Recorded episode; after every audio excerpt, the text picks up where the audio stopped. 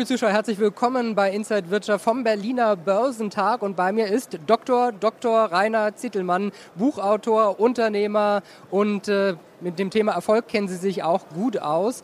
Wir sind ja hier bei der, beim Börsentag. Es geht ums Investieren. Im Prinzip suchen alle immer nach der richtigen Geldanlage. Wo kann man sein Geld hinparken und vielleicht auch ein bisschen Rendite bekommen? Sie sagen einfach mal nicht zu viel machen. Ja, also ich glaube, der größte Fehler von vielen privaten Investoren ist, dass sie denken, sie müssten immer irgendwas tun. Ja? Äh, gerade dann, wenn man äh, erfolgreich eine Investition abgeschlossen hat, ja, dann überschätzen sich ja viele Leute und sagen, Mensch, ich bin ein toller Hecht, ich habe hier so erfolgreich investiert, machen wir es gleich wieder. Ja? Und dann ist die Wahrscheinlichkeit, auf die Nase zu fallen, sehr groß. Ja? Weil warum? Warum habe ich ein erfolgreiches Geschäft gemacht?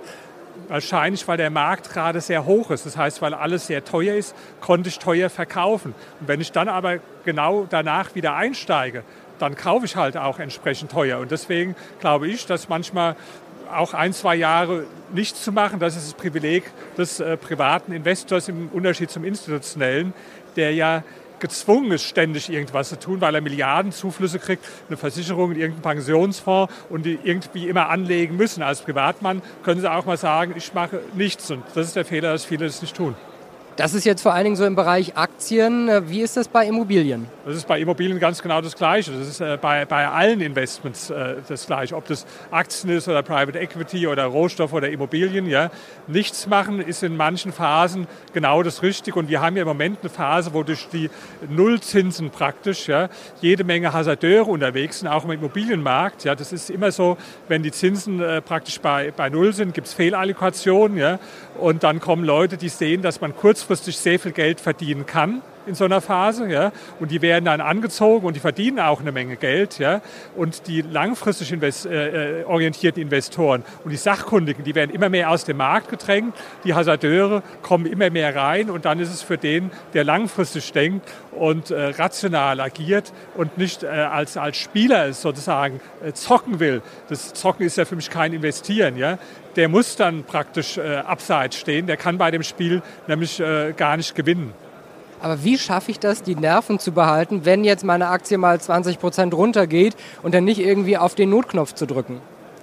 Naja, das habe ich damit nicht gesagt. Es kann schon mal auch richtig sein, auf den, äh, auf den Notknopf äh, zu drücken. Ich meine jetzt eher äh, eine andere Situation. Ich habe jetzt zum Beispiel einen Teil meines Immobilienvermögens verkauft. Ich habe hier in Berlin investiert ja, und habe natürlich sehr, sehr gute Gewinne äh, damit gemacht. Ja. So, und jetzt ist die Frage, was mache ich mit dem Geld? Ja? Und dann ist meine Antwort darauf, nichts. Ja? Und das ist auch der Fehler, warum manche Leute nicht verkaufen in der Situation, weil sie sagen, wenn ich dann verkauft habe, was soll ich dann mit dem Geld ersatzweise machen?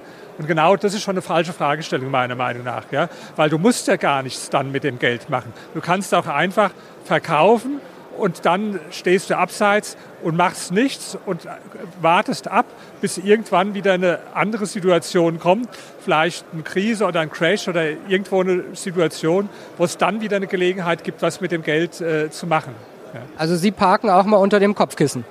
Also äh, weder unterm Kopfkissen noch bei der Bank. Ich würde auch mein Geld nicht äh, einer Bank leihen, also ein paar hunderttausend schon, aber nicht einige Millionen, sondern äh, Sie werden lachen, aber ich äh, parke das in kurzlaufenden äh, Staatsanleihen, amerikanischen und deutschen, obwohl ich dann, obwohl mich das Geld kostet. Ja, also wenn ich äh, eine Million heute parke, kostet mich das ungefähr 10.000 Euro im Jahr. Aber die 10.000 Euro, die nehme ich äh, gerne in Kauf, weil ich äh, das Gefühl habe, irgendwann gibt es wieder eine Gelegenheit, wo ich wesentlich mehr verdienen kann. Weil ich würde es jetzt nicht einer Bank leihen, ja, weil wenn es jetzt im schlimmsten Fall, nehmen wir mal an, es gibt jetzt einen, äh, einen schlimmen Crash, ja, dann sagen ja die Leute, ja, die Bank, die wird dann wahrscheinlich vom Staat gerettet werden. Kann sein. Kann aber auch nicht sein. Kann auch sein, dass Sie als vermögender Anleger dann irgendwo mitbluten müssen. Und wenn ich jetzt denke, der Staat rettet es, dann kann ich es auch gleich dem Staat leihen. Ich meine, wenn ich jetzt Herrn Müller und Herrn Meier habe und sage, der, der, Müller hat eine schlechtere Bonität als der Meier, warum soll ich dann das der mit der schlechteren Bonität leihen, nur in der Hoffnung, dass der andere ihn praktisch raushaut? Da kann ich es auch gleich dem mit der besseren Bonität leihen. Und da sage ich, ich habe ein besseres Gefühl, wenn ich der Bundesrepublik Deutschland oder den Vereinigten Staaten Geld leihe, als wenn ich zum Beispiel der Deutschen Bank Geld leihe. Das ist alles so, das klingt so nach Nummer sicher. Was halten Sie denn von zum Beispiel Bitcoin, Kryptowährung? Ist das was, wo Sie mal drüber nachdenken? Ähm, habe ich mich noch nie mit beschäftigt und habe deswegen auch keine Meinung dazu. Ja, das ist vielleicht auch ein Unterschied von mir zu anderen Leuten.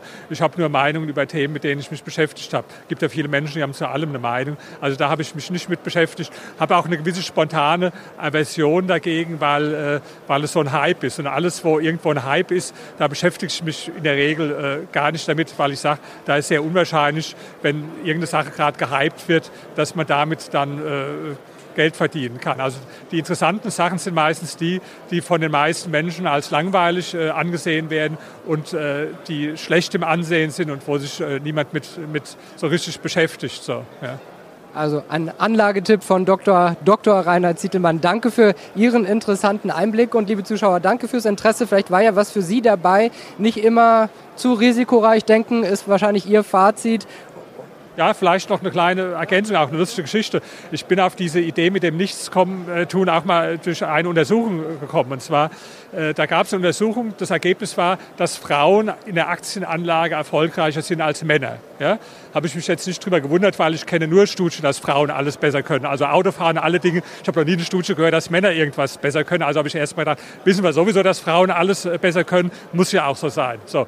Und dann habe ich aber mich mit beschäftigt, wie kam das denn zustande? Und das Ergebnis war einfach, dass die Frauen mit dem vergleichbaren Depot weniger oft äh, getradet, gehandelt haben als äh, die Männer. Und die Ursache war also nicht, dass die Frauen cleverer waren, sondern einfach, dass sie weniger gemacht haben und dadurch haben sie bessere Ergebnisse gehabt. Also vielleicht noch eine lustige Anekdote zur Bestätigung.